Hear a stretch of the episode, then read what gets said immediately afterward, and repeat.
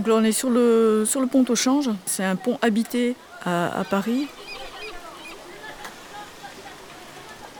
Juste à côté, on a la pompe Notre-Dame, qui est construite autour de deux moulins, de deux roues à aube. et qui sert euh, à l'adduction en eau de la ville de Paris. Donc on, on va aspirer l'eau de la Seine pour la donner à boire aux Parisiens.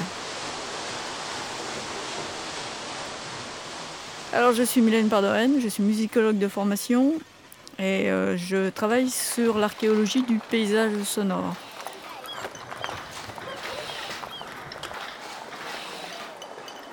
Ce qu'il faut savoir, c'est qu'au XVIIIe siècle, il n'y a pas de machine pour euh, enregistrer, hein, ça, n'existe pas. Euh, donc, pour rendre vivant et, témoigner de la vie de l'époque, c'est inscrit dans les textes ou c'est inscrit sur les toiles ou, dans les gravures ou même dans les objets du quotidien. Donc je vais chercher, je vais, glaner ces indices à l'intérieur. Une fois que j'ai l'indice, je vais essayer d'associer un son, certes d'aujourd'hui, mais d'associer un son à cet indice-là. Pour construire la, fresque sonore, j'ai ce que j'appelle le fond de sauce. Mon, mon fond de sauce, c'est la scène qui sera tout le long. Et au-dessus, je vais mettre des ambiances. Chaque ambiance est entre, euh, on va dire, entre 50 et 70 pistes sonores différentes qui vont se tuiler.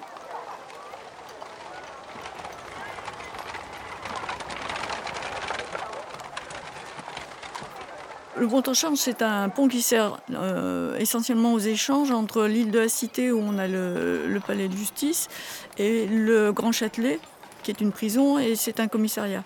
Donc c'est un point de passage euh, avec énormément d'avocats, de, euh, de, notaires.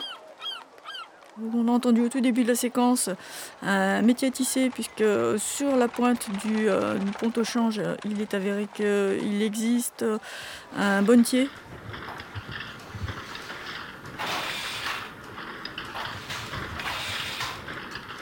les, métiers qui sont sur, sur ce pont, c'est-à-dire horloger, euh, ciseleur sur argent.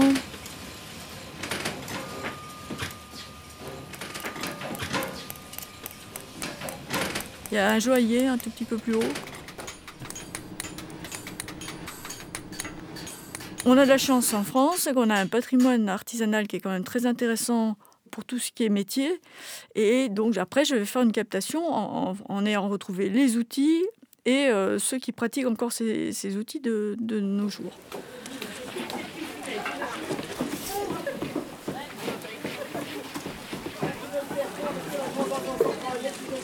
Ce sont les, lavandières.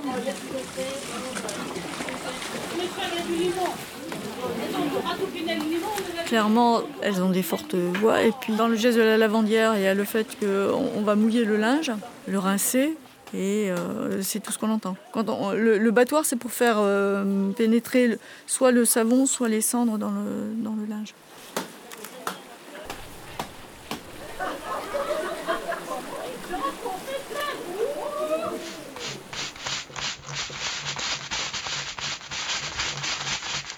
Sur la droite euh, du, pont au change, on a donc la rue de la Pelleterie avec tous les métiers de postier. Donc il faut imaginer avec euh, euh, des, pots qui sèchent, des, baquets hein, pour, pour le temps. Je ne vous donne pas à imaginer les odeurs parce que c'est assez pestilentiel.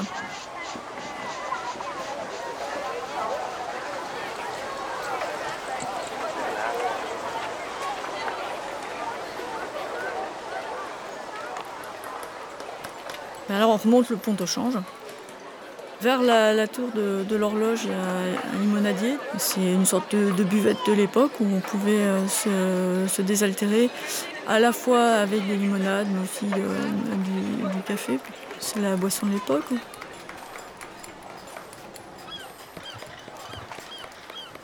Il y a un imprimeur qui fait le coin du, euh, passage couvert. Quand on les c'est le positionnement des caractères sur, euh, sur ce qu'on appelle la casse pour, euh, pour imprimer les journaux.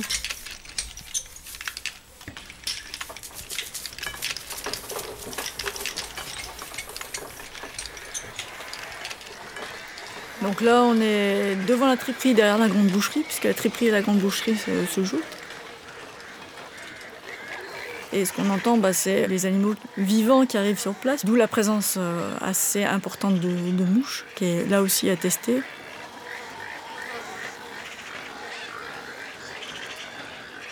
C'est un quartier où le sang est à même le sol, hein, ça fait quelque chose d'assez poisseux.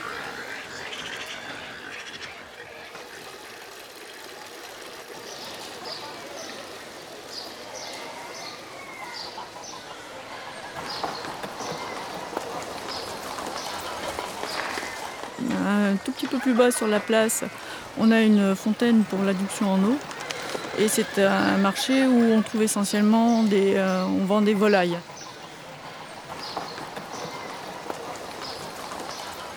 Et un tout petit peu plus bas où il y a une, euh, grosse densité de, mouches, on est sur euh, le marché aux poissons morts, dans la rue Pierre à Poisson.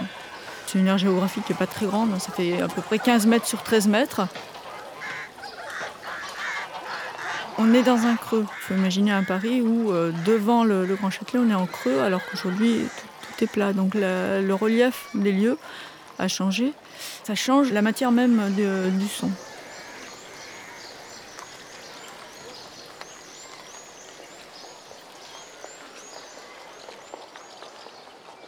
Alors euh, oui, on n'entendait pas parce qu'on pénètre sous le, sous le Grand Châtelet, donc ça fait une rupture sonore avec euh, la place. Et la marche de, de l'époque, elle est de à, peu près 1 km heure plus lente que celle d'aujourd'hui. Moi, je veux faire sentir l'histoire, et notamment l'histoire du quotidien, je veux la faire ressentir par le sensible. Donc ça veut dire qu'il faut repenser la notion de temps, la notion de longueur, la notion de sensibilité, parce que malheureusement, euh, de nos jours, on a les oreilles sales. C'est-à-dire qu'à l'extérieur, on veut aussi, nous, aller vite, pour plein de raisons, euh, ben, parce qu'on nous demande des cadences assez, soutenues, parce qu'on court tout le temps, euh, parce que la vie d'aujourd'hui, contemporaine, elle est faite sur des rythmes beaucoup plus rapides.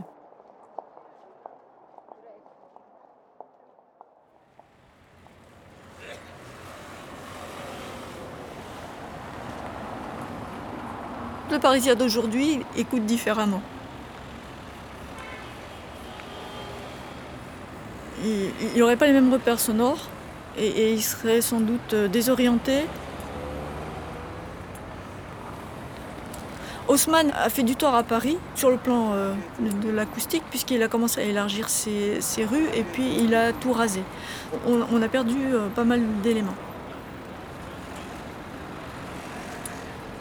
Mais on avait quand même toutes ces acoustiques qui étaient riches des métiers et de la nature. Hein. Il n'a pas tout détruit, il, a fait autre chose. Par contre, les strates sonores du, monde d'aujourd'hui, Arte Radio, elles ont vraiment cassé quelque chose. Point com. Euh, notamment sur les grandes artères, elles ont cassé euh, la vie de petit village qui pouvait exister.